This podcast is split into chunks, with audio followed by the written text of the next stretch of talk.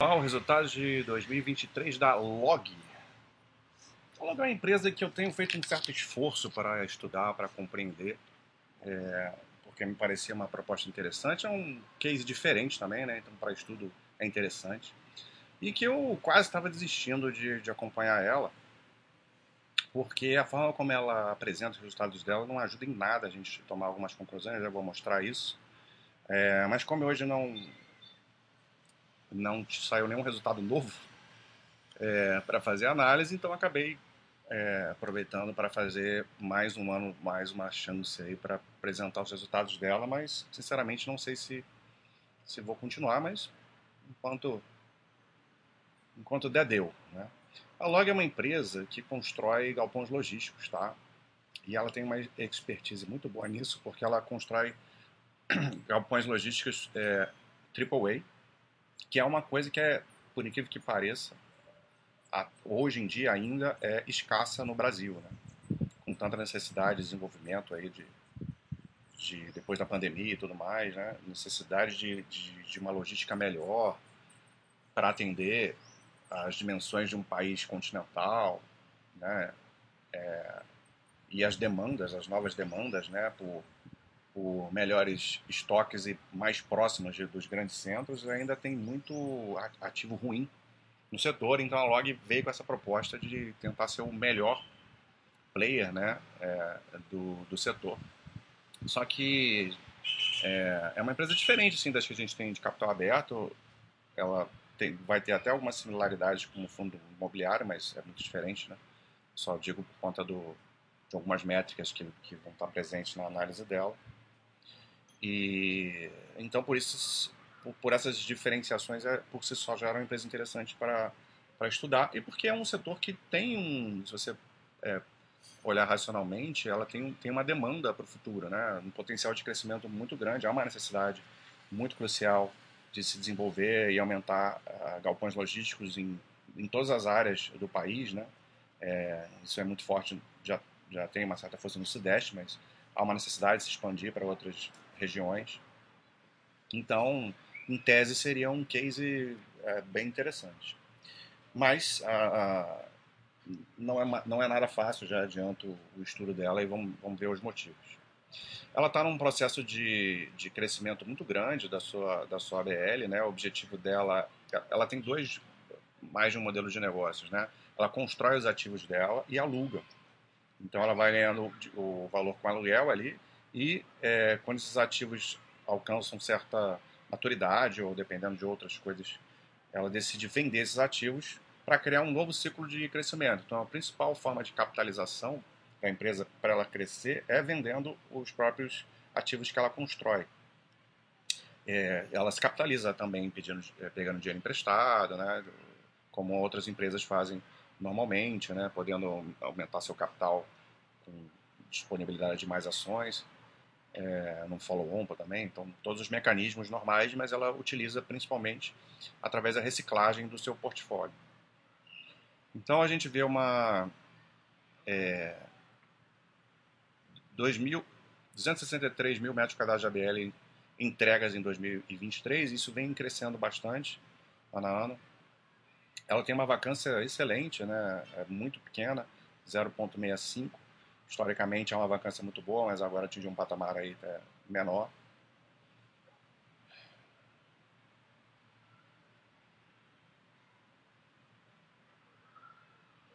Vamos ver o que mais. Como é que ela explica um pouco né, da sua forma de, de, de, atuação, né? Locação e desenvolvimento de galpões de classe A, já falei isso, né? Carência de infraestrutura, de qualidade, tem gerado mais demanda, tudo isso já, já comentei. É, 80% dos galpões distribuídos no Brasil estão na região sudeste, só 15% é, são considerados galpões classe A, então é uma tese de negócio aparentemente interessante. Né? Essa, essa questão do flight quality, né, que muitos os grandes ativos, as grandes empresas buscam uma, uma, uma migração para ativos de qualidade superior. Isso se, se, de certa forma, isso que ela apresenta aí como a teoria dela, se acaba se provando com essa ocupação muito alta dos ativos, né? Aqui a gente vê nos últimos tempos a variação da vacância, né? Então um patamar aí menor histórico. Tem uma inadimplência bastante baixa também, não sei se acho que vai aparecer aqui em algum momento. É... E aí ela já tem um, um, um projeto, ela, ela, costuma fazer projetos a cada ciclo, né? Então já tem aí para os próximos cinco anos a expectativa de desenvolvimento de 2,5 milhões de metros quadrados de ABL.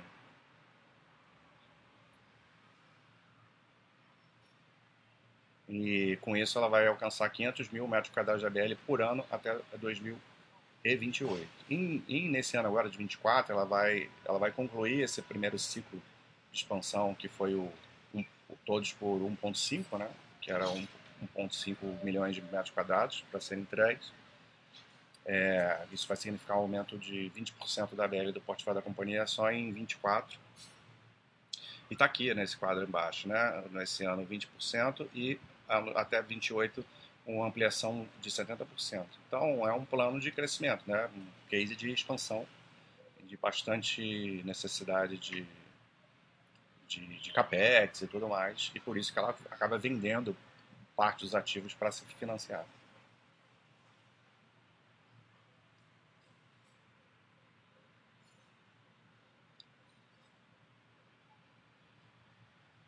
Fala aí do ciclo de redução da taxa de juros, né, que a gente começou a vivenciar isso no fim do, de 2023, pode favorecer a melhora das margens na venda dos ativos, né, na reciclagem dos ativos. Então, uma tendência de, de crescimento. A margem bruta de venda esse ano foi 1,2 bilhão de venda, né? Então, 11 ativos vendidos. Foi bem mais do que no ano passado, que acho que foi 400 ou 500 milhões, se eu não me engano. É... 400 ou 500, alguma coisa assim, não, sei se me recordo de cabeça. Uma margem bruta de 30%, aí, é, ok. Poderia ter sido um pouco melhor, mas tende a ser melhor.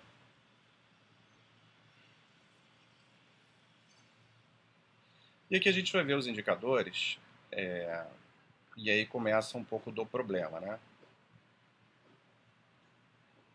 Receita líquida subiu 1,3%, você vê que foi uma, um crescimento é, é, bem discreto, e, e uma queda acentuada considerando o trimestral. Isso aconteceu por quê? Essencialmente porque ela vendeu muitos ativos. Então, é, boa parte daquilo que ela oferia de receita por aluguel passou a não ter mais esse aluguel porque ela foi vendendo os ativos com esse objetivo de expansão. É normal isso do, do ciclo de negócios dela. Por isso que é tão difícil a gente analisar de um ano para o outro, porque conforme ela vai fazendo isso, né, a gente não tem as mesmas bases de comparação. Então parece que foi um crescimento ridículo aqui, mas é porque ela está fazendo um outro movimento para uma expansão maior, que pode ou não dar certo, né? Então é, requer tempo para a gente avaliar se essa empresa vai gerar valor. Isso é um problema. O outro problema da análise vai estar tá aqui no, na análise do operacional do EBITDA, né? A gente vê que o EBITDA caiu forte, 47%, por esse mesmo motivo que eu, que eu expliquei. É, só que vou, vai ter, acho que um slide mais para baixo que eu vou explicar por que, que a medição do EBITDA é, não é uma medida boa para a gente nessa empresa, então o que, que sobra? O lucro líquido? Não, também não é uma medida boa. Então o que, que sobra? O FFO, que seria a geração de caixa do, do, do setor, né? os fundos Funds for, from Operation, também não é uma boa medida. Então não sobra muita coisa para a gente analisar a empresa. Né? O lucro líquido caiu aí forte também, 50% também por conta da venda dos ativos e a geração de caixa uh, o FFO, mesma coisa. Aqui tem uma outra métrica de geração de caixa operacional, que a gente costuma ver normalmente nas empresas, que em tese aqui foi boa, né, 204 milhões, é, crescendo 31, 35%. E uma e estrutura de capital, dívida líquida de é, 1,87, só que aqui é o ajustado, tá? Ele está é, considerando recebíveis desses ativos que ela vendeu. A dívida líquida sobre a vista real dela mostraria uma alavancagem bem alta. Vamos ver se mais para frente mostra.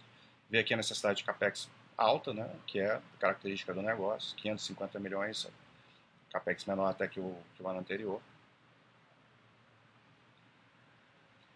Ticket médio aumentou um pouquinho, né?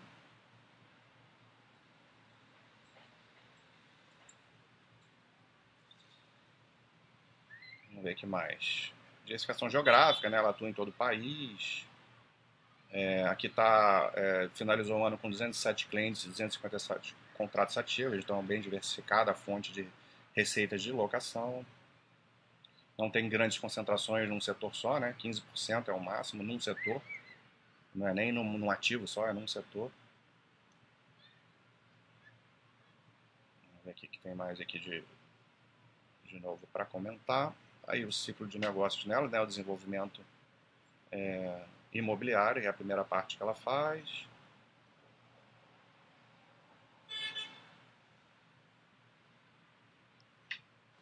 Então, a segunda parte aí é a construção, né, que é onde vai desembolsar a maior parte. Tem nove projetos em construção no momento, bastante coisa. São 400 mil metros quadrados, né, esses quatro projetos, em, várias em regiões bem diferentes.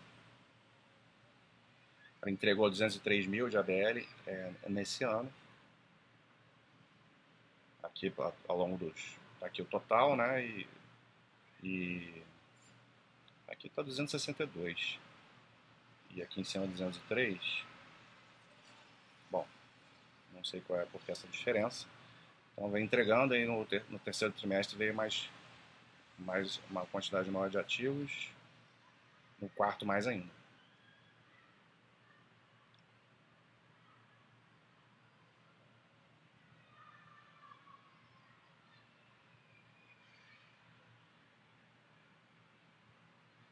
E a parte, a terceira fase do, do, negócio é a parte de locação, né? Que ela vai ganhando o aluguelzinho ali do, todos esses clientes, que está indo ok.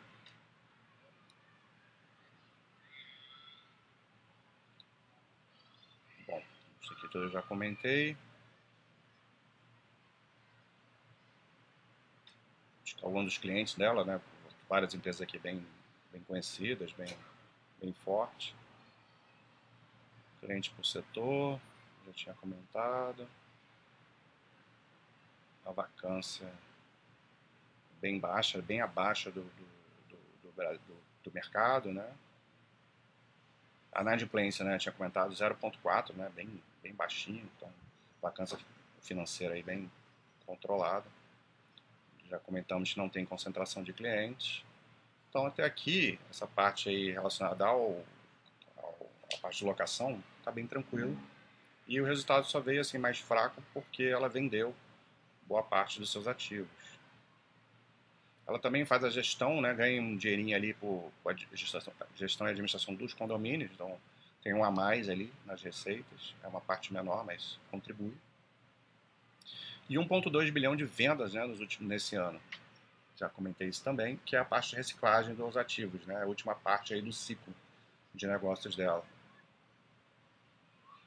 e isso vai é, favorecer o, esse novo ciclo de crescimento.